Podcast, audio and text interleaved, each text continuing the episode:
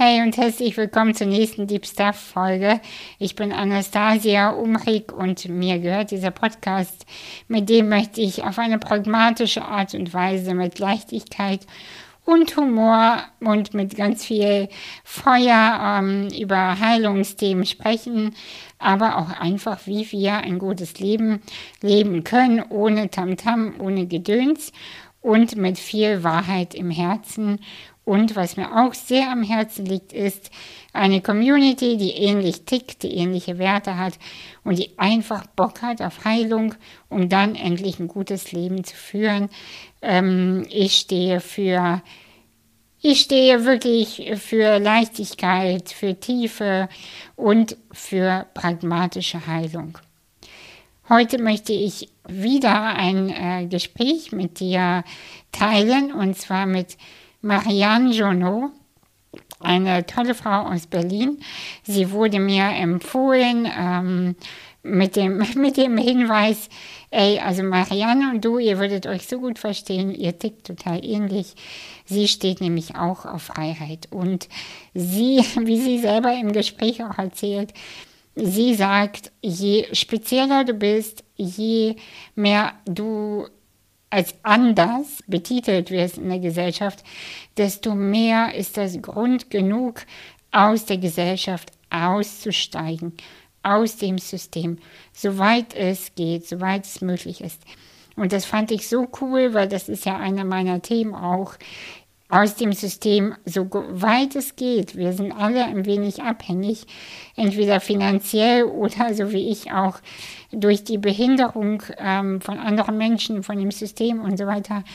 Aber manchmal sind wir doch äh, freier, als wir denken. Und in diesem Gespräch geht es unter anderem mit Marianne. Ich spreche mit ihr über ihre Geschichte, über ADHS, bei Frauen vor allem, wie wenig das in der Gesellschaft anerkannt ist oder erkannt wird und wie man damit leben kann, wie man ein gutes Leben sich kreieren kann. Und ähm, sie beschäftigt sich zwar viel mit äh, Neurodiversität und das ist auch super. Gleichzeitig denke ich, äh, es gibt so viele Diversitäten, ob körperlich, psychisch. Es ist wirklich ähm, für mich persönlich egal.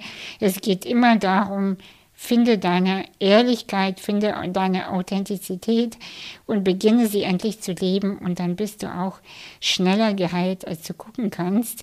Weil wenn du versuchst, mit deinem Anderssein in die Gesellschaft einzupassen, wirst du noch 20 Jahre brauchen. Ist so. In diesem Sinne wünsche ich dir ganz viel Spaß. Ich hatte es unfassbar. Marianne, vielen Dank auch an dich für deine Zeit, für deine, für deine Power. Das war echt ein tolles Gespräch. Und ähm, ja, dir wünsche ich viel Spaß. Bis dann. Ciao.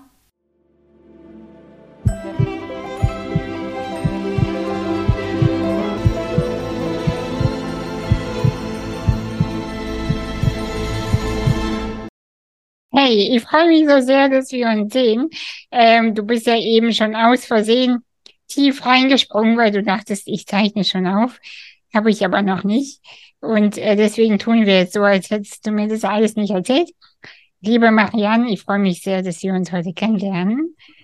Und ähm, ich bin selber sehr gespannt, was du mir heute erzählst oder uns und wer du bist, weil ich glaube, du bist eine sehr, sehr inspirierende, coole, tiefe Frau und ähm, ja, hast so einen Überblick über das Geschehen und das äh, schätze ich sehr, ohne dass ich dich kenne. Also ja.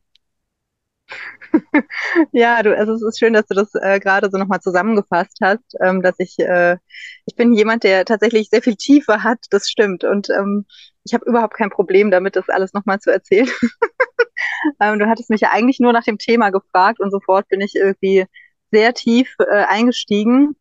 Ähm, ich glaube, das ist auch was, was mich beschreibt. Also so cut the bullshit. Also entweder ist es deep shit oder no shit at all. So, yeah, dann rede ich geil. lieber gar nicht. Ja, ja das, ist und, genau, das ist ja, das ist ja mein Konzept. Also ich habe ja keine Konzepte, aber mein Konzept für meinen Podcast und für meine Arbeit entweder Deep Shit oder gar nichts. Ciao. Mhm. Das ist also richtig cool. Ja, perfekt. Ja, also du hattest mich gefragt, welches Thema mir wirklich am Herzen liegt. Und ähm, das Thema, das mir wirklich am Herzen liegt, ist Selbstbestimmung.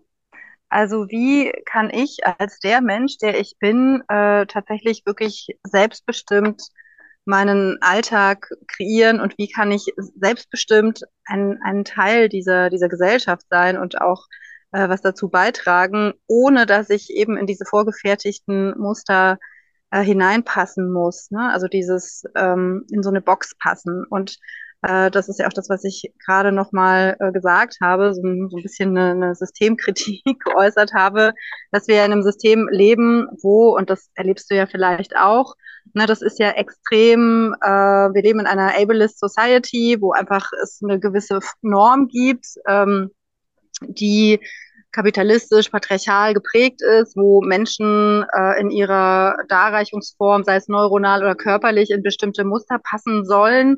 Und wer davon divergiert, der wird halt einfach allein durch die Tatsache, wie das System aufgebaut ist, irgendwie ausgeschlossen. Ne? Und auch wenn überall von Inklusion gesprochen wird, ist das ja oft immer so ein bisschen so ein, wie so ein Greenwashing. Ähm, ja, und ich, ähm, ich finde Selbstbestimmung so sehr wichtig, ähm, dass ich einfach auch für mich festgestellt habe, ich möchte nur noch selbstbestimmt leben und ich möchte Arbeitsplätze kreieren, wo eben Menschen auch wirklich so sein können, wie sie sind. Und wie du siehst, ich bin die CEO im Bikini. Also ich sitze hier und ich tatsächlich, also ich empfange meine KlientInnen online genauso. Ich sitze dann da auch manchmal im Pool. Ähm, ja, weil ich, weil ich das wichtig finde, sich zu überlegen, wer bin ich wirklich, was macht mich aus und ähm, dass wir aufhören, uns zu verstecken, weil wir glauben, dass wir eben einer gewissen Norm entsprechen müssen. Und vor allem, also die Frage habe ich mir vor vielen, vielen Jahren gestellt, ähm, wer bin ich denn als weiblich gelesenes Menschen, ähm, äh, weiblich gelesener Mensch auf diesem Planeten? Was ist denn hier eigentlich meine Rolle? Und ähm, ich habe da sehr viel dekonstruiert an, an Glaubenssätzen, die, die, die wir einfach mitbekommen. Ne? So und hatte damals, das habe ich dir gerade auch schon äh, gesagt, dass wir so ein, so ein Festival der Weiblichkeiten in Berlin hatten und dann eben mal so erforscht haben. Also ich bin äh, Projektmanagerin eigentlich gewesen und kam aus so einem sehr young-lastigen, sehr ähm, planreichen Kontext. Ja, so this is how you make business und ich durfte da so ein bisschen explorieren, wie man, wie man aus dem Flow kreieren kann oder wie man eben auch ein ganzes Festival so aufbaut und äh, das dann auch wirklich erfolgreich war. Und ich arbeite inzwischen so. Also das ganze Therapiezentrum ist so aufgebaut, ähm, dass, dass auch wirklich jeder immer wieder in die Selbstreflexion auch geht und ähm, sich seinen ganz eigenen tailor-made Arbeitsplatz kreieren kann und so. Und ich, ja, mein, mein Anspruch ist, das alles, was ich erzähle, selber auch zu leben. Ne? Also, weil dann ist es ja auch wirklich etwas, was gelebt ist. Und nur dann, glaube ich, inspiriert es auch Menschen, weil wenn man das nur so einfach erzählt, ja, so muss das machen und das, ne, dann ist das einfach auch nicht authentisch. Und ich glaube, Selbstbestimmung äh, geht immer einher mit Authentizität und ähm, aufzuhören, sich, sich zu verstecken oder auch zu schämen für das, was man ist. Und ähm, naja, ja. und auch den, und auch den Versuch, auch wenn es leise ist, aber doch so zu tun, als wäre man eben zum Beispiel, keine Ahnung, äh, weniger behindert, als man eben ist oder Voll weniger dick oder weniger was auch immer, ja. Also die, dieses, ähm, ja, ja, ich liebe mich selbst, aber eigentlich tue ich dann doch so, als wäre ich, äh, wäre ich anders. Und äh, ich glaube, ähm, dass Selbstliebe ist auch ein missverstandenes Wort nach meinem Empfinden, weil äh, viele Menschen sprechen darüber, als wäre das was Externes.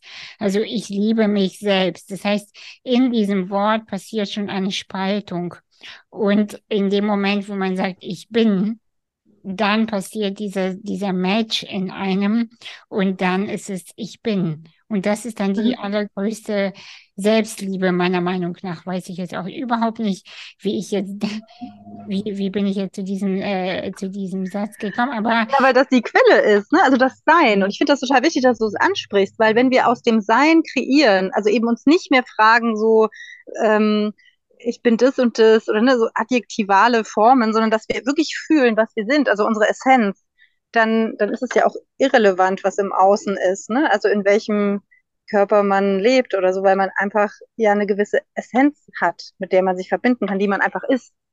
Also ne, es gibt ja zwei Verbformen, machen und sein. Und wir leben in, in so einer Gesellschaft, wo das Machen immer so einen Stellenwert hat, ne? Und das Machen, was man dann davor weiß, was man alles gemacht hat. Und niemand fragt, so was ist eigentlich deine Essenz oder so, ne? Und, und das ist aber, dass wir ja erspüren. Und wenn du auch vorhin gesagt hast, so, ähm, du findest das inspirierend, wer ich bin, also dann ist es vielleicht genau das, dass, dass dieses Sein immer durchscheint, ja, und diese Frage, wer, wer, wer, bin ich oder wie, wie möchte ich mein Sein gestalten, ist ja ganz unabhängig von Sachen, die man im Außen vielleicht repräsentiert, was du vorher gesagt hast, mit dick oder dünn oder so, sondern was ist, was ist mein Sein?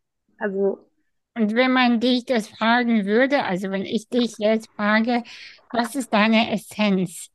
Was, wie würdest du sie dann beschreiben? Ich glaube, meine Essenz ist sowas ganz Lebendiges, irgendwie so, ein, so eine Energie von was Sprudelndes, Lebensfrohes. Ähm, ja, und auch was sehr, sehr Tiefes, was, was sehr, mm, ich glaube, meine Essenz ist in jedem Moment tatsächlich irgendwie auch so im Gefühl verbunden zu sein. Gar nicht so sehr auf dem Kopf zu leben, sondern eben in diesem, hm, es ist gar nicht leicht, das zu beschreiben, ne? weil da brauchst du ja wieder Worte und Worte sind Konzepte und die kommen aus dem Kopf. Und das ja, Sein kommt ja nicht aus dem Kopf, das kommt ja aus dem Bauch, das ist ein Gefühl. Ne? So, also ja, ich glaube, so ein sprudelndes, quirliges, feuriges, sowas irgendwie.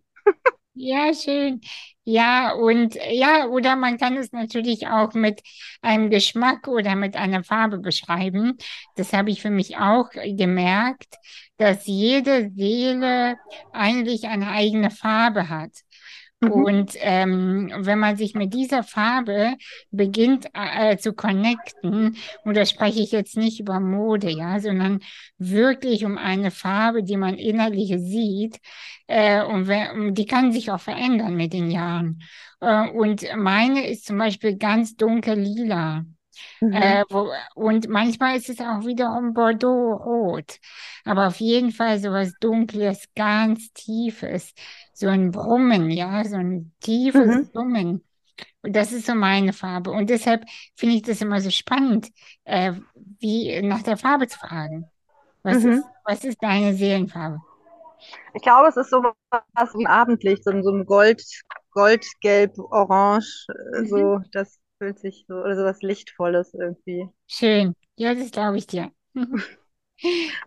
kam jetzt so die, die Antwort. Ja, ja, ja, man, man darf da nicht zu lange drüber nachdenken. Das muss ne. schnell, schneller kommen, weil sonst äh, ist man gleich so an, oh, was steht mir gut und was, ne? Genau. Ach, nee, ja, nee, nee, da bin ich schon lange nicht mehr in irgendwelchen äußerlichen, was steht mir gut oder so. Das, das habe ich zum Glück schon losgelassen, weil ich ja als weiblich sozialisierter Mensch natürlich sehr viel, ne, wie, wie, wie viele, äh, damit konfrontiert wird, wie sieht man aus und tralala, wie repräsentiert man. Und dann, mhm. ich habe auch immer in Paris gearbeitet und also in Frankreich gelebt, da musst du ja immer, das ist da sehr, sehr wichtig und ähm, das, das also zu dekonstruieren. Das stimmt, aber gleichzeitig muss ich zugeben, ich war schon zweimal in Paris und ich fand das immer so schön, weißt du, morgens rauszugehen und ich habe sowas Französisches in meiner Mode an mir und ich liebe das. Oder ich habe das geliebt, dass da so die Frauen schon alle mit roten Lippen morgens um neun und mhm. ich auch, ich auch. Und keiner hat zu mir gesagt, so wie in Deutschland, oh, hast du noch was vor? Sondern, sondern es war so natürlich. Und das, das hat mir so echt Spaß gemacht in, in Frankreich. Das fand ich echt mhm. schön. Also ja. ich hatte immer das Gefühl, dass es trotzdem ja auch einen sozialen Druck gibt. Ne? Also meine, äh, meine Tante, die, die hatte äh, da so ein, so ein Geschäft in Paris und die war immer so mit so Toilettentischchen und ganz viel Parfums und immer perfekte äh, Fingernägel und so. Und das ist aber schon auch, also wenn man dort lebt, merkt man halt auch, also es gibt halt nicht die Option. Und ich glaube, Selbstbestimmung ist was, wenn ich Lust darauf habe, weil ich das gerade selber schön finde für mich, dann ist es schön. Aber wenn ich rausgehe, weil ich das muss, und das ist auch was, was ich zum Beispiel in Russland erlebt habe, ähm, da waren wir irgendwie feiern und ich war bei meiner Freundin und in der Früh wollte ich den Müll, Müll runterbringen. Und dann sagt sie so, Riku da, wo gehst du so hin? Oder ich so, ja, ich gehe jetzt schnell runter. Und sie so, so kannst du nicht rausgehen. Wie siehst du denn aus? Und äh, was sagen die Nachbarn? Ne? So, also es gibt ja dann schon auch so einen gewissen sozialen Druck. Und da ist es ja dann irgendwie nicht mehr selbstbestimmt. Also ich glaube, ähm, dass das Bestreben, so ich, ich habe heute Lust auf Lippenstift oder so, was ist, was, was, was sehr freudvoll sein kann. Und wenn du aber weißt, okay, ähm, wenn ich mich so und so nicht präsentiere auf Arbeit, hat es negative Konsequenzen oder eben von den Nachbarn und so, dann finde ich das schwierig. Also dann gibt es in mir drin so ein, so ein, so ein, so eine, so eine, so ein Widerstand und dann möchte ich es nicht. Also ne, das passt Ja. auch zu diesem Thema Ja, der ja, ich weiß, Selbstbestimmung. ich weiß total, was du meinst und du hast auch total recht. Ich, ich habe das für mich nur fast andersrum erlebt, weil ich liebe es einfach, mich äh, schick zu anzuziehen und äh, mich schick zu machen. Und ich bekomme genau das Gegenteil immer eine Reaktion von, ich bin immer overdressed und das war immer so unangebracht. Und, und das war genau Selbstbestimmung in einer anderen komischen äh, Richtung. Egal. Ähm, ich würde gerne hören und erfahren, wer, wer bist du eigentlich? Also so diese ganz klassischen Hard Facts. Ähm, wo kommst du her? Wie, wie ist deine Tiefe entstanden? Also, ähm, wo komme ich her? Ich, äh, ich bin, ich, ich bin, glaube ich, sehr privilegiert, weil ich äh, per se schon mal in ähm, einem multilingualen Haushalt groß geworden bin, im bikulturellen. Also mein Vater ist Franzose, meine Mutter ist Deutsche und das hat schon so eine so eine Öffnung irgendwie mitgebracht und ähm, so eine kulturelle Offenheit und das hat mich immer sehr geprägt. Ich äh, wollte immer die Welt kennenlernen, die Welt bereisen. Das habe ich auch getan bin dann nach dem Abitur also nach Südfrankreich gegangen, habe dort studiert, habe unter anderem Russisch studiert, bin dann nach Russland gegangen, um dort auch zu studieren, weil ich einfach auf der Suche war nach der nach der russischen Seele. Ähm, und ja, habe mich da sehr, bin da sehr tief eingetaucht auch. Also bin tatsächlich auch irgendwie in, in russische Dörfer gefahren, habe da mitgelebt, äh, in, in, in Dörfern, wo man wirklich im tiefsten Winter das Wasser aus, aus dem Kalodica, aus dieser, aus dieser Quelle da rausholen musste und da Mhm. Hühner gefüttert und so. Ähm, ja, also ich, ich, ähm, ich bin, glaube ich, jemand, der sehr interessiert ist, die Dinge hinter den Dingen zu erforschen und Mhm. eben dieses vielbesungene, äh, diese vielbesungene russische Seele aus der Literatur, die habe ich tatsächlich gesucht. Ähm, Mhm. ja, Und und hast du sie, hast du sie gefunden? es war mir klar, dass du das jetzt fragst.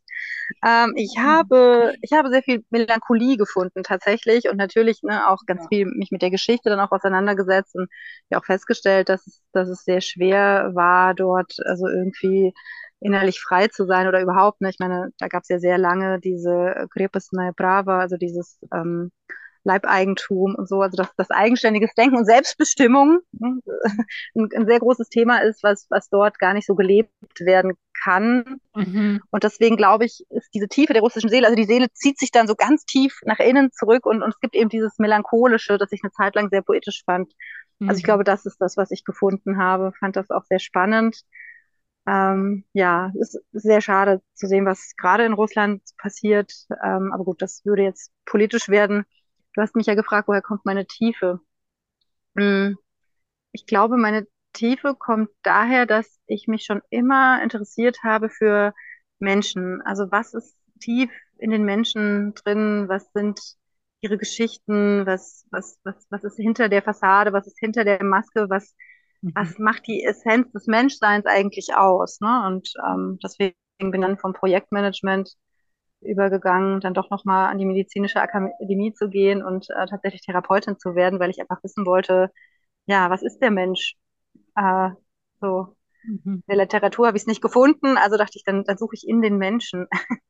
Also so Ja. die, die Essenz, die eigentlich immer heil ist und immer lichtvoll, so, so ein Mhm. bisschen. Also ich glaube auch daran, dass, äh, dass, dass Menschen ganz viel transformieren können, auch wenn sie von außen sehr Total. stark behindert wurden, ne, oder, oder beschädigt oder so. Hm. Ich glaube, also ich, ich würde dir da total zustimmen. Ich habe noch nie einen Menschen kennengelernt, noch nie, und ich kenne sehr viele Menschen mit sehr vielen Problemen, wo nicht zumindest ein mini, mini, mini Funke war, der mhm. unberührt geblieben ist. Mhm. Und egal wie schlimm, traumatisiert, behindert, missbraucht, völlig egal, da gab es immer, immer ein Licht.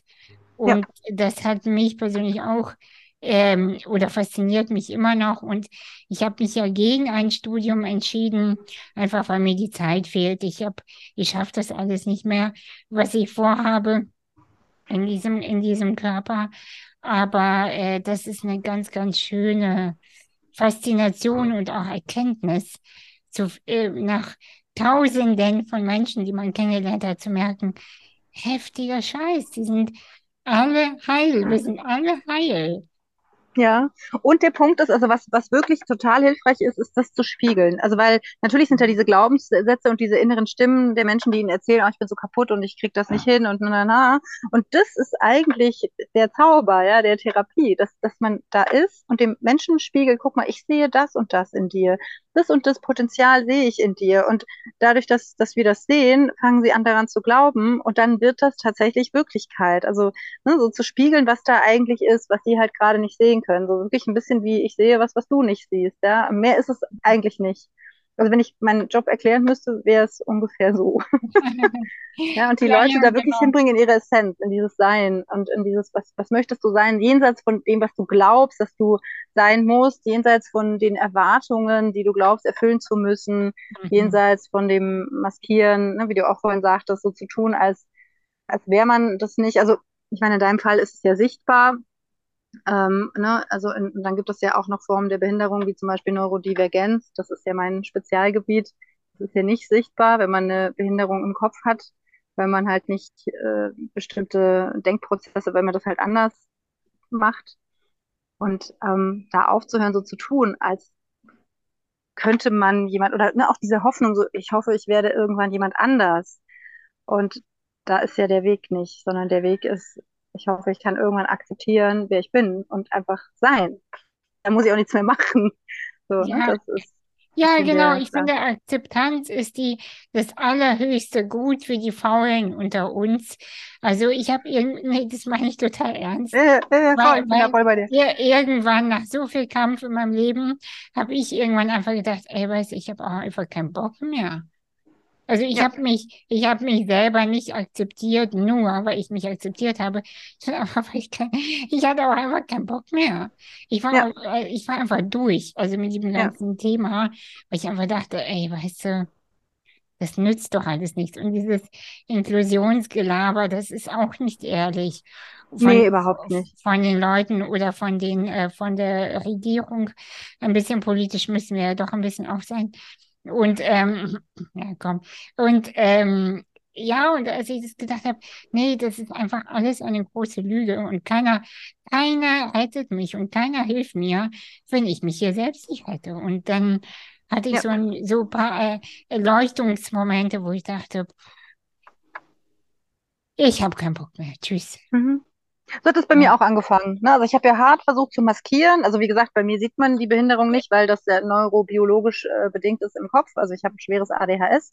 Das mhm. schränkt mich halt in ganz vielen äh, Exekutivfunktionen ein. Also ich kann nicht ich kann nicht pünktlich sein oder ich verbasel oft Sachen, ich äh, vergiss die Zeit, ich habe wirklich Probleme, irgendwie mich zu strukturieren, ich kann diverse Handlungen nicht korrekt planen, ich vergesse wahnsinnig viel und so, also ne, und ich hätte auch nie gedacht, dass ich mal also mit dieser Form der Behinderung CEO sein kann, weil ich immer dachte, da muss man halt sehr organisiert sein und so weiter, aber mhm. es ging mir wie dir, dass ich eben auch versucht habe, immer so zu maskieren und so perfekt aussehen, das war so unfassbar anstrengend, mhm. und ich hatte zwei Burnouts und das war genau wie bei dir, dass ich irgendwann gemerkt habe, so, ich habe da keinen Bock mehr drauf. Also entweder bin ich jetzt ich selbst oder, oder es geht halt einfach nicht so. Und ja. ich will da nicht mehr mitmachen, weil das mich anstrengt und weil ich es einfach auch nicht kann. Und weil ich auch nicht, ich will auch nicht. Also ich will nicht mehr irgendwo arbeiten, wo ich pünktlich dann da sein muss und wo ich mich dann da an irgendein so Büro oder Schreibtisch setzen muss. Und ich habe da einfach, es geht nicht, das ist mir zu viel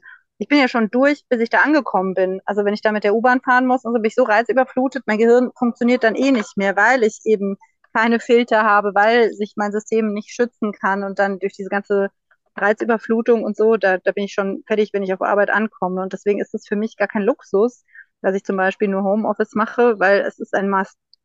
also ich könnte nicht so tief mich mit Menschen verbinden, wenn ich vorher schon meine ganze Energie verpulvert hätte für irgendwelchen Kram. Und äh, da bin ich voll bei dir, dass ähm, das ist ja so eine, wie du sagst, so eine äh, embracing your weirdness, zu sagen, ich, ich, ich bin, habe keinen Bock mehr. Und dann hast du ja gar keine Wahl. Und dann kommst du in deine Kraft, weil dann ist so, okay, wenn ich beim System nicht mehr mitmachen kann, weil es einfach hm, nicht auf meine Bedürfnisse zugeschnitten ist, weil es halt ableist ist, wie du ja auch schon kritisiert hast, und nur für ganz bestimmte Menschen gemacht ist, was die meisten nicht sind, so, mhm. Dann musst du dein Ding machen. Also du hast dann die Wahl. Du kannst entweder dann da sitzen und heulen und sagen, ja, ist alles blöd, ich, ne? oder du sagst, okay, dann, mach, dann muss ich jetzt mein Ding machen, weil es gibt kein anderes Ding. Genau, ja, genau. Und äh, nimm uns doch mal ein bisschen mit auf diese Reise. Also wann hast du gemerkt, äh, also erstmal, dass du quasi anders bist. Was, äh, weißt Schon du, wobei, wobei, ich, wobei ich ein bisschen manchmal auch denke, ob wir nicht alle irgendwie anders sind, nur die einen sind so rebellisch von Anfang an, dass die einfach einen Fuckfinger der Gesellschaft zeigen und sagen, ich mache da einfach nicht mit. Äh, oder ob es wirklich so ist, dass nur eine kleine Gruppe von Menschen anders ist und der Rest ist wirklich 0815. Weißt du, was ich meine? Weil ich glaube, Ja. das glaube ich irgendwie nicht. Also ich glaube, dass ganz viele sich halt wirklich sehr, sehr hart anpassen, ne? Und also Genau. bei mir war das halt aber so stark, also meine, mein, mein So-Sein und mein Charakter und eben auch meine Neurodivergenz, die waren so stark, ähm, dass es irgendwie gar nicht anders ging. Also ich, ich konnte mich gar nicht anders. Ich habe das versucht. So, ich habe es ja immer wieder versucht, schon als Kind irgendwie so reinzupassen, aber ich passte nie rein. Ich war Mhm. schon immer zu laut, zu, ich hatte immer schon eine zu krasse Meinung. Ich hatte schon immer ganz viel Power und auch so Muskeln, ne? Also so für Elfchen und so, das ging sowieso nicht. Ähm, so und ja, also ich hatte auch wilde Haare schon immer, die man nicht bändigen konnte. Also es ist irgendwie auch alles an, an, an meiner äußeren Darreichungsform schon so, dass es irgendwie noch nie in Ja. irgendeine Form reingepasst hat. Und dann natürlich leidet man als Kind darunter, ne? Wenn man so, wenn man so wahrnimmt, ähm, dass, dass, dass sich da so Gruppen bilden und man selber irgendwie halt einfach nicht reinpasst. Und auf der anderen Seite habe ich mich aber auch selber ganz oft gelangweilt. Also, weil ich ähm, Mhm. äh, irgendwie auch mit den Gesprächsthemen und mit den Inhalten, womit sich andere befasst haben, ich mich mal so gefragt, was, hä, das ist so platter Scheiß, das interessiert mich nicht. Also ich habe mich schon als Kind für so nerdy Nischenkram interessiert und so und dann irgendwann war halt für mich auch die Option, okay, dann mache ich ganz viel alleine oder lese Bücher, weil Mhm. da ist wenigstens Wissen drin und das hat mich interessiert, ne? So, und Mhm. ich habe dann, weiß ich nicht, was war das, zweite Klasse, das Tagebuch der Anne Frank gelesen oder so, oder wir Kinder vom Bahnhof Zoo. Also ich Ja. wollte es wissen, ja, mich hat, ich wollte einfach, wollte nicht mit Puppen spielen, so das ähm, fand ich all. Also Es ist so so, witzig, dass du diese beiden Bücher erwähnst, weil ich habe die auch schon mit elf oder so gelesen. Und dann meinte meine Mutter auch noch, warum interessierst du dich für so Drogengeschichten? Oder ich, ich habe auch immer so Bücher gelesen, wo ein Kind entführt wurde oder irgendwas. Ich wollte immer diese, ja, die Tiefe irgendwie ja. begreifen. Mhm. Und es fast schon das Dunkle irgendwie, ja. Ja, und also, ne, so, genau, also irgendwie verstehen, wa- was Menschen machen, ne? Also nicht nur Menschen, aber dann auch Kulturen, dann habe ich mich auch für Geschichte interessiert und so, ne, wie die Zusammenhänge sind, wie, wie ist das so geworden, wie es heute ist, warum und so, ne, also so, so, so analytisch. Und ich Mhm. habe mich auch oft in der Schule gelangweilt, weil ich dann so gemerkt habe, okay, die wollen nur, dass wir das und das auswendig lernen, niemand beantwortet hier meine Fragen. So, und dann, dann war ich halt auch sehr auffällig in der Schule. Also irgendwann habe ich gar nicht mehr mitgemacht. Ne? Da war ich, dachte ich nur so, okay, äh, dann fuck this shit, hier lerne ich nichts. Und Ja, hatte dann auch so diverse Schulprobleme, bin dann auch in der Schule geflogen und so. Also ich hatte jetzt keine stromlinienförmige Karriere. Ich habe mich hinterher dann doch wieder gefangen, weil ich irgendwie so, mh, ich dachte, ja, okay, ich habe die Spielregeln verstanden. Also wenn du irgendwie was erreichen willst, musst du wohl dieses blöde Abitur machen, dann machst du es gleich, dann hast du es erledigt, weil für mich war irgendwie klar, äh, ich will mir jetzt keinen Ausbildungsjob suchen, so ich will jetzt nicht arbeiten, ich will weiter mein Gehirn füttern und so. Und da war irgendwie klar, ich will studieren, ich weiß zwar nicht was, aber ich brauche Abitur, damit ich an die Uni komme. Und ja, so war das dann auch. Und dann, dann bin ich eben nach Südfrankreich gegangen, um ähm, Sprachen äh, zu studieren und Business. Also ich habe diese beiden Sachen Mhm. parallel studiert, wobei das Business habe ich auch irgendwie nur gemacht, weil ich dachte, naja, man muss ja irgendeinen Job finden. Aber eigentlich haben mich wirklich nur die Sprachen interessiert und äh, russische Literaturgeschichte und solche Sachen, ja. Also und auch die, die da Russisch studiert haben, es waren sehr wenige und es waren halt auch immer so ein bisschen so die, die Special People, ne? Ich meine, wer, also wer studiert Russisch, das ist ja sehr komplex, und das muss man ja wirklich wollen. So, ne? Und also ich habe immer so Sachen gemacht, die irgendwie wo dann so eine Selektion auch war von so Menschen, die auch irgendwie auf einer Suche waren, ne? So schon immer. Und, und habe immer so eine, immer so handverlesene ein, zwei auch gefunden, die so ein bisschen ähm, so, so waren wie ich. Also damals habe ich sie, habe ich halt gesagt, ne, so, ah, du siehst weird aus, wollen wir befreundet sein? Heute weiß ich, ähm, dass man sich vielleicht einfach auch unter Menschen, die nicht neurotypisch sind, erkennt, ne? Also weil unsere Gehirne auf eine bestimmte Art und Weise funktionieren. Mhm. Ja. Wie bin ich denn da jetzt hingekommen? Was war deine Frage?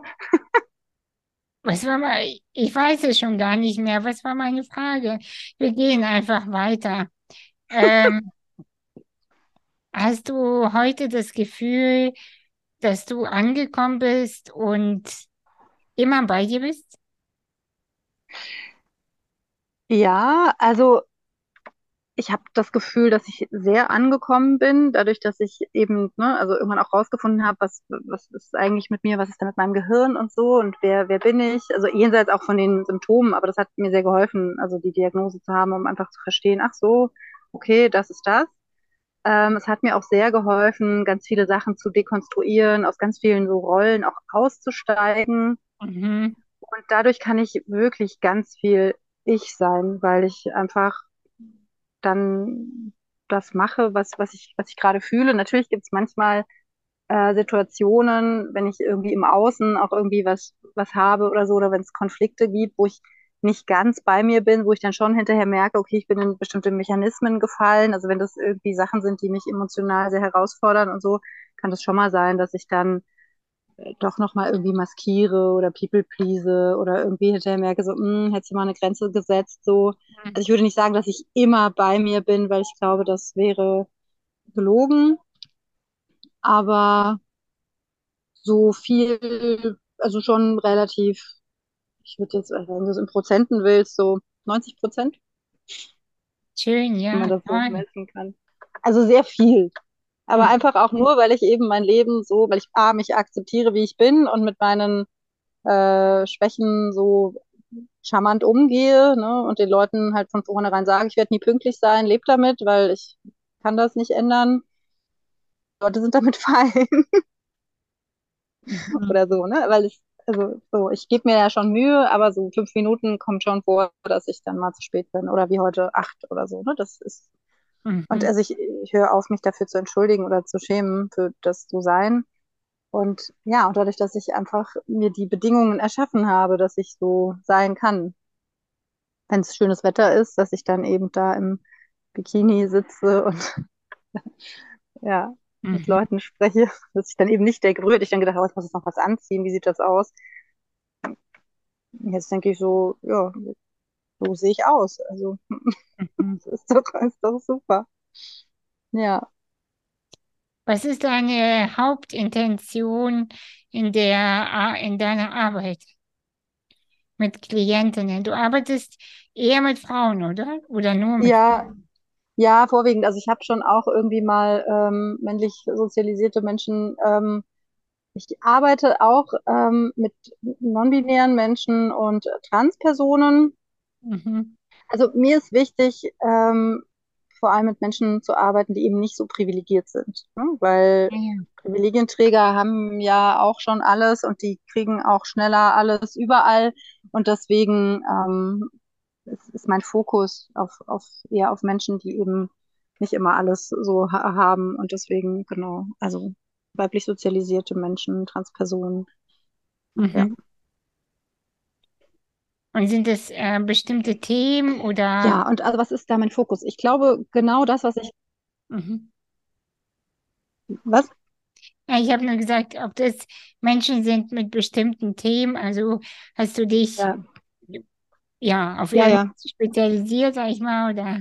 Ja, habe ich. Also ganz klar auf, auf das Thema äh, Neurodivergenz, also ADHS und ASS, also Autismus-Spektrum, Ah ja. Weil das einfach, genau, weil, weil es mich auch persönlich betrifft und weil ich eben, ähm, ja, das da, selber für mich rausgefunden habe, so wie ich damit einfach ich sein kann. Und das ist auch das, was ich den Leuten in meiner Arbeit vermittle. Ne? Also, Mhm. dass sie für sich herausfinden, also da, da geht es nicht darum, so mach das wie ich, aber, sondern guck mal, das ist möglich, du könntest du sein. Lass uns gemeinsam rausfinden. Ich bin deine, dein Wegbegleiterin, äh, deine Wegbegleiterin, äh, dich zu begleiten zu dir selbst, in dein Potenzial. So, und ne, die Leute glauben vielleicht nicht, dass sie welches haben und dann arbeite ich halt ganz viel so ressourcenorientiert und wir gucken so, ja, wer, wer bist du, was möchtest du in dieser Welt bewegen, welche Ressourcen hast du da äh, und ja, und was kannst du alles loslassen, ne? Und dann arbeiten wir natürlich auch an an diversen äh, schwierigen Themen, die, die zur Vergangenheit gehören, die transformiert werden dürfen. Mhm. Ähm, ich arbeite auch äh, mit Hypnose, also mit so Hypnosetechniken, um eben ja, schwere äh, Sachen zu transformieren und loszulassen, damit man einfach diesen alten Ballast nicht mehr mitschleppen kann und unbeschwert äh, man selbst sein kann. Nicht Mhm. mehr mitschleppen muss. Also die Idee ist wirklich, das dahin zurückzugeben, wo es halt hergekommen ist, visualisiert. Und ähm, ja, dass man dann einfach sein volles Potenzial entfalten kann und sein eigenes tailor-made Leben kreieren kann. So. Und Mhm. viele glauben auch erst gar nicht, dass das irgendwie möglich ist, aber ist es schon. Und ja, das ist so mein, meine, mein Dada, meine Ich, Ausrichtung. ich frage mich so ein bisschen, warum das Menschen nicht glauben, dass es möglich ist. Also ich, mir begegnet dieses Thema ja auch im Coaching immer und immer wieder und ich frage mich, ähm, warum? Weil für mich zum Beispiel war immer klar, es geht, aber ich habe keine Ahnung wie. Ich habe mir immer gewünscht, dass mir jemand erklärt, wie geht dieser Wandel, wie geht die Transformation. Aber dass es möglich ist, war für mich immer klar. Und deswegen verstehe ich manchmal nicht so ganz, warum überhaupt so ein Gefühl da ist in der, in der Gesellschaft. Das ist ja, das ist ja auf alle, fast alle übertragbar. Auch die, auch die männlich Gelesenen übrigens. Also die, die haben genau diese Probleme, dass sie sagen, aber wie, wie, wie, das geht doch nicht. Und ähm, ja, genau. Und äh, Na, ich glaube, das liegt ganz klar. Also A, liegt es zum einen natürlich auch daran, dass es gar nicht gewollt ist. Also das beginnt ja ja, schon äh, im Schulsystem. Ne? Da ist vor allem gewollt, äh, dass die Kinder möglichst äh, ruhig sind und nicht stören, weil es gibt halt hier diesen, diesen Lehrstoff, der muss reingeprügelt werden. Und ähm, da kann man nicht gucken, wer bist du als Individuum, sondern da ist ja schon so ein bisschen der Grundtenor, sei ruhig und schluck das hier äh, und ja, spuck das dann da aus. Also da, da fängt ja schon die äh, dieses Normative an. Und dann wird ja auch ganz früh, also in einem sehr profund binären System, in dem wir uns befinden, ganz früh wird halt da auch rein sozialisiert, aha, du hast das zwischen deinen Beinen, also musst du, bist du so und musst du so sein und so weiter. Da werden ja ganz klare Glaubenssätze eingeprügelt, so Jungs weinen nicht und Mädchen machen das und das oder so. Mhm. Ja, also das, das, das, und, und ganz früh wird ja gar keine Option gegeben, herauszufinden, wer könntest du sein, sondern es wird ja von außen immer herangetragen, ja, du bist das. Und das macht man nicht. Und das macht man so. Und ja, das ist so.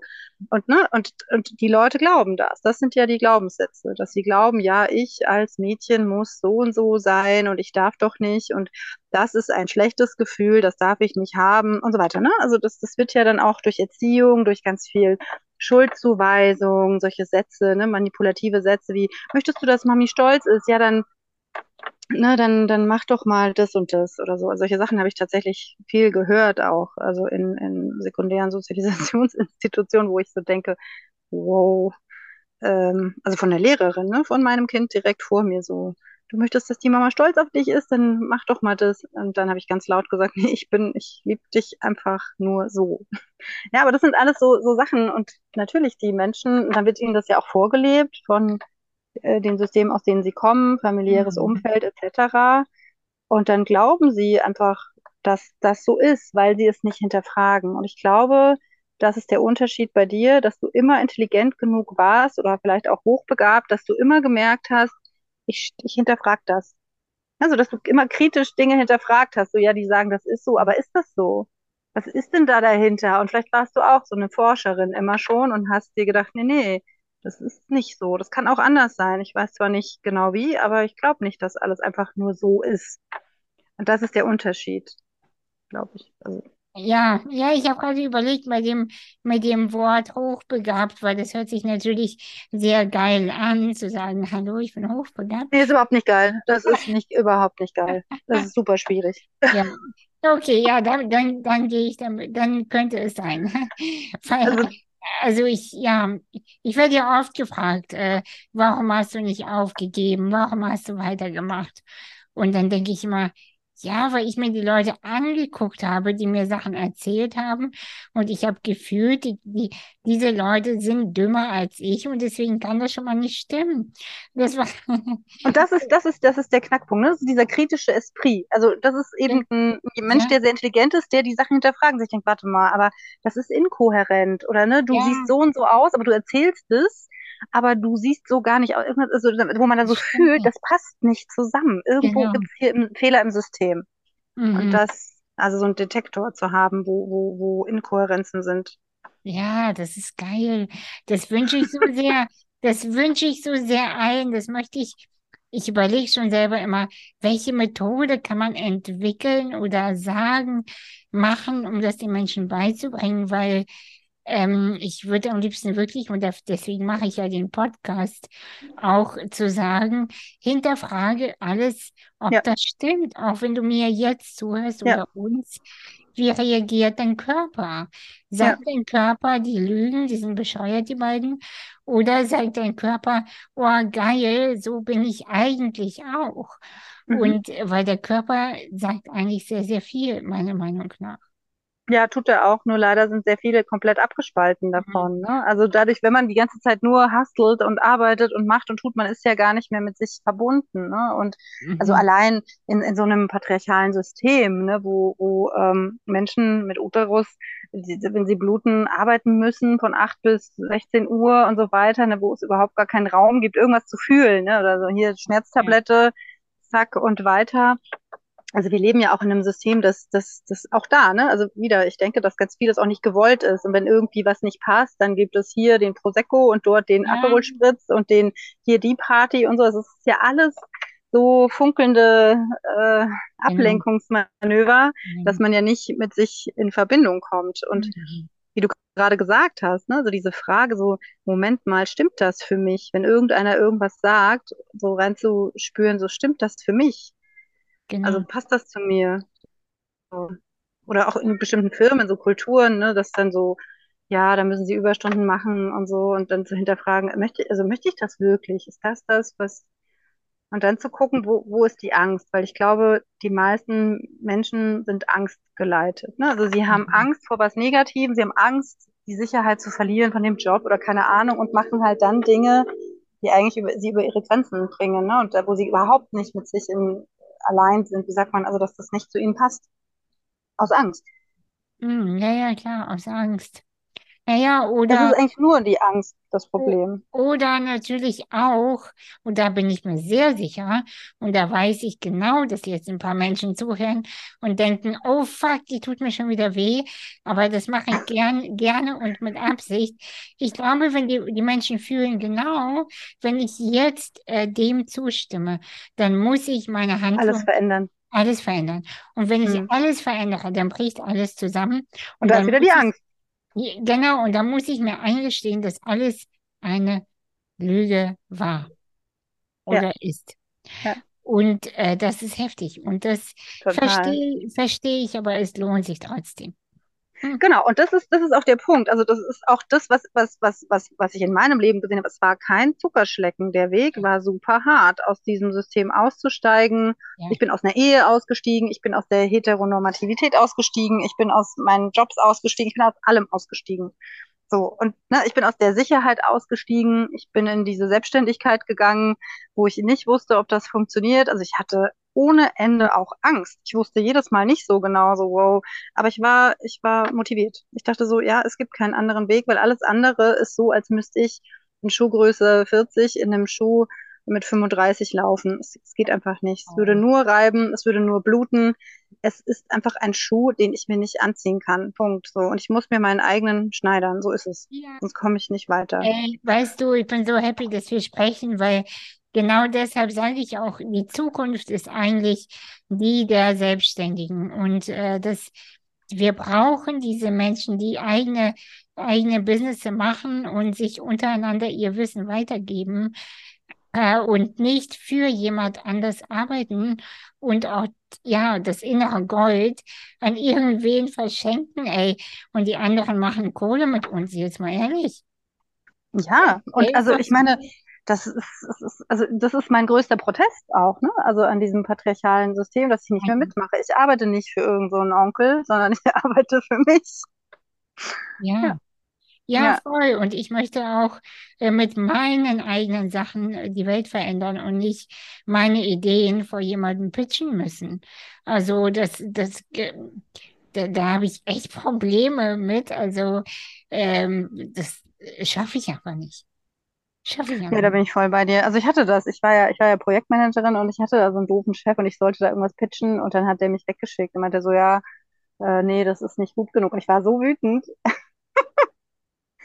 Ja, und ja, also und diese vermeintliche Sicherheit loszulassen von dieser Festanstellung, ja, also wenn man das wirklich mal versteht, man ist da ja eigentlich nur in so einem Rahmen und ähm, ich habe das auch jetzt gesehen mit der mit der Krise und so, ne, wo ich so gemerkt habe, ich habe keine Angst, weil wenn du fest angestellt bist, hast du halt einen festen Salär. Und wenn das Geld nichts mehr wert ist, dann ist das halt nicht mehr so viel wert, dein Salär. So, das ist dann halt so, also der, dein Lohn. Und bei mir war irgendwie klar, naja, wenn es sein muss, ich kann ja, also I can make money, ne? Ich mache das ja selber. Dann kann ich halt vielleicht irgendwie andere Produkte anbieten oder mehr arbeiten oder oder. Also ich, ich habe das in der Hand. Ich habe, ich kann selbstbestimmt auch auf solche Sachen reagieren. Ne? Und ich muss da nicht sitzen und Angst haben vor irgendwelchen äußeren Umständen, weil es gibt mir ja so voll die Kraft, dass ich sage, okay, das ist meins. Also ich kann, ne, wie so ein, wie so ein Surfer so auf der Welle. So, okay, dann, Naja, dann reite ich diese Wellen.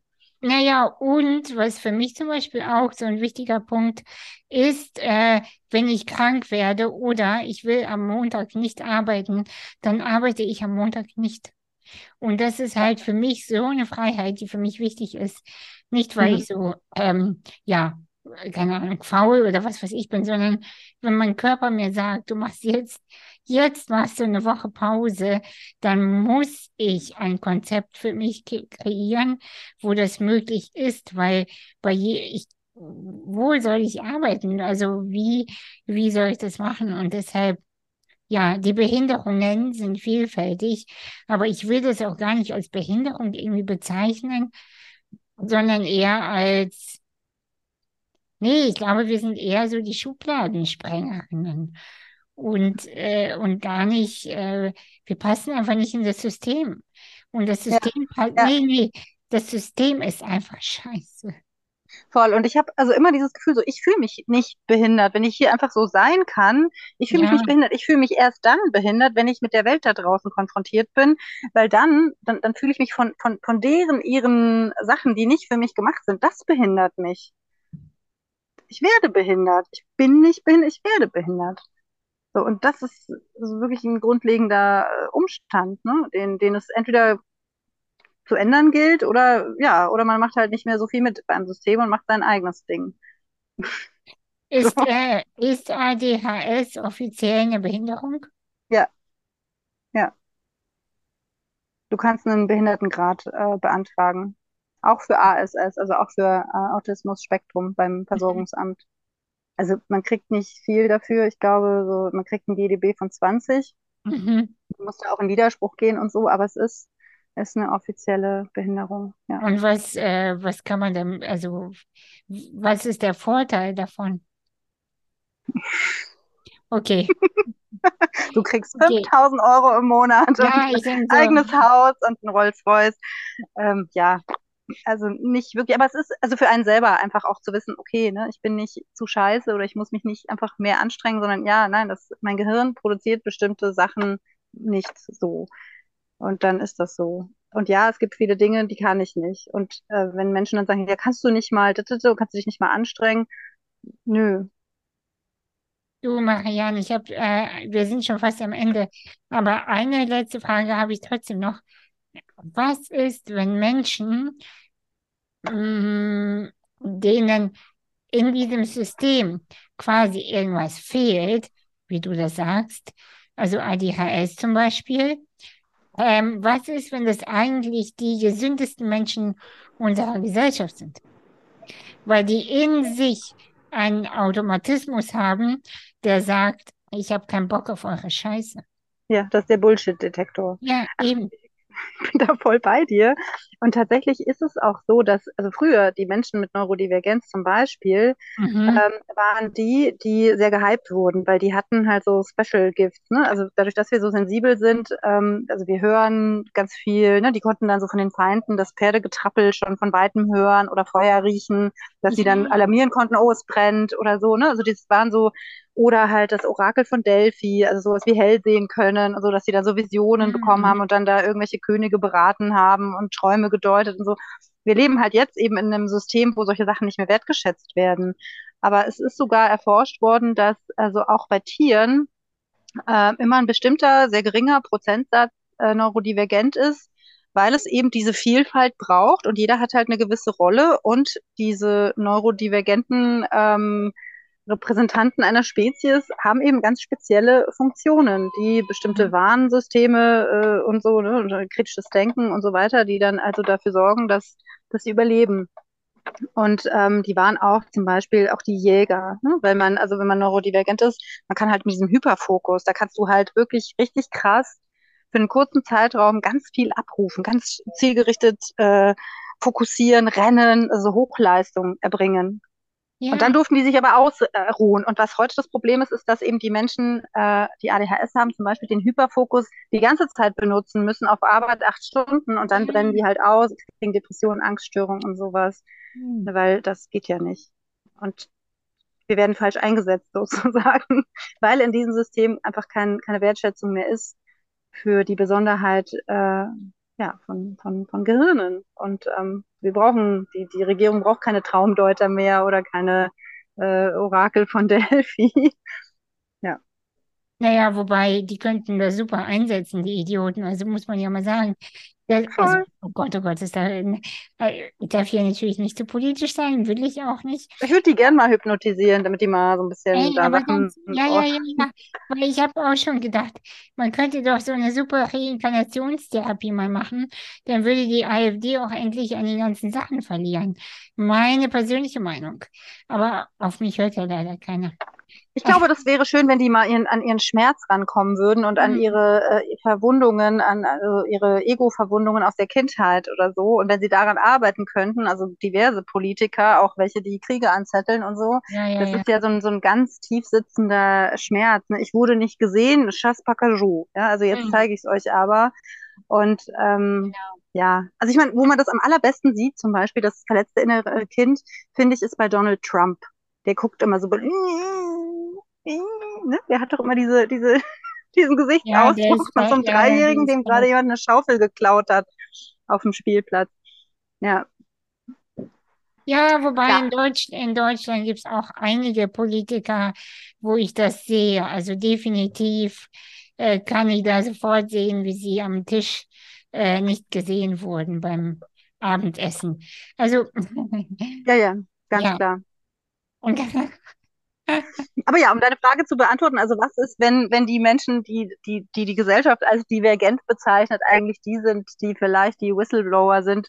Ja. Ähm, ich glaube nicht nur, also was ist wenn, sondern ich glaube, es ist tatsächlich so. Und deswegen ist es auch so wichtig, dass, dass wir uns selbst empowern und einfach sagen, ich bin nicht äh, so anders, ist nicht falsch. Ich bin nicht falsch, sondern was, wenn ich recht habe und was, wenn das, was ich an diesem System kritisiere, tatsächlich kritikwürdig ist und was ist, wenn ich jetzt hier einfach mal was kreiere und erschaffe nach meiner Fasson, weil das vielleicht eine Fasson ist, die sehr wichtig und richtig ist. Und also das würde ich gerne auch als Schlusswort mit rausgeben äh, an alle, die uns zugehört haben. Wenn du das Gefühl hast, irgendwas passt nicht, dann ändere das für dich und kreiere Arbeitsplätze oder sonst irgendwas, oder ein familiäres System, wo genau das, was du richtig findest, auch gelebt Ja. wird, weil ja, vermutlich ist das System schon auch irgendwie ein krankes. Also wir sind nicht Kranke, sondern wir leben in einem kranken System. Und ich glaube, das ist ganz wichtig, das ähm, sich nochmal Voll, ey, zu ba bau, baut eure eigene Communities, eigene Unternehmen, äh, eigen, also einfach wirklich steigt, äh, steigt aus, soweit es möglich ist. Also, äh, ja, definitiv, ey. Also, ey, hätte ich nicht diese körperliche Abhängigkeit, ich sagte das, ich würde irgendwo im Bauwagen, irgendwo in der Pampa leben. Äh, Deswegen habe ich ja einen Van. Also ich lebe die meiste Zeit tatsächlich ach, in einem ausgebauten Van, weil ich, weil ich raus muss in den Wald und so, weil ich das nicht mehr aushalte, die Sozialisation, das ist mir alles zu viel. Ja, Ja, ja. siehst du ja auf meinem Insta-Account, siehst du ganz oft, dass ich da im Van abhänge. Voll. Ja, ist richtig schön. Hey, ich mache jetzt mal aus. Ich Ja, danke dir sehr. ich danke dir, dass du mich eingeladen hast.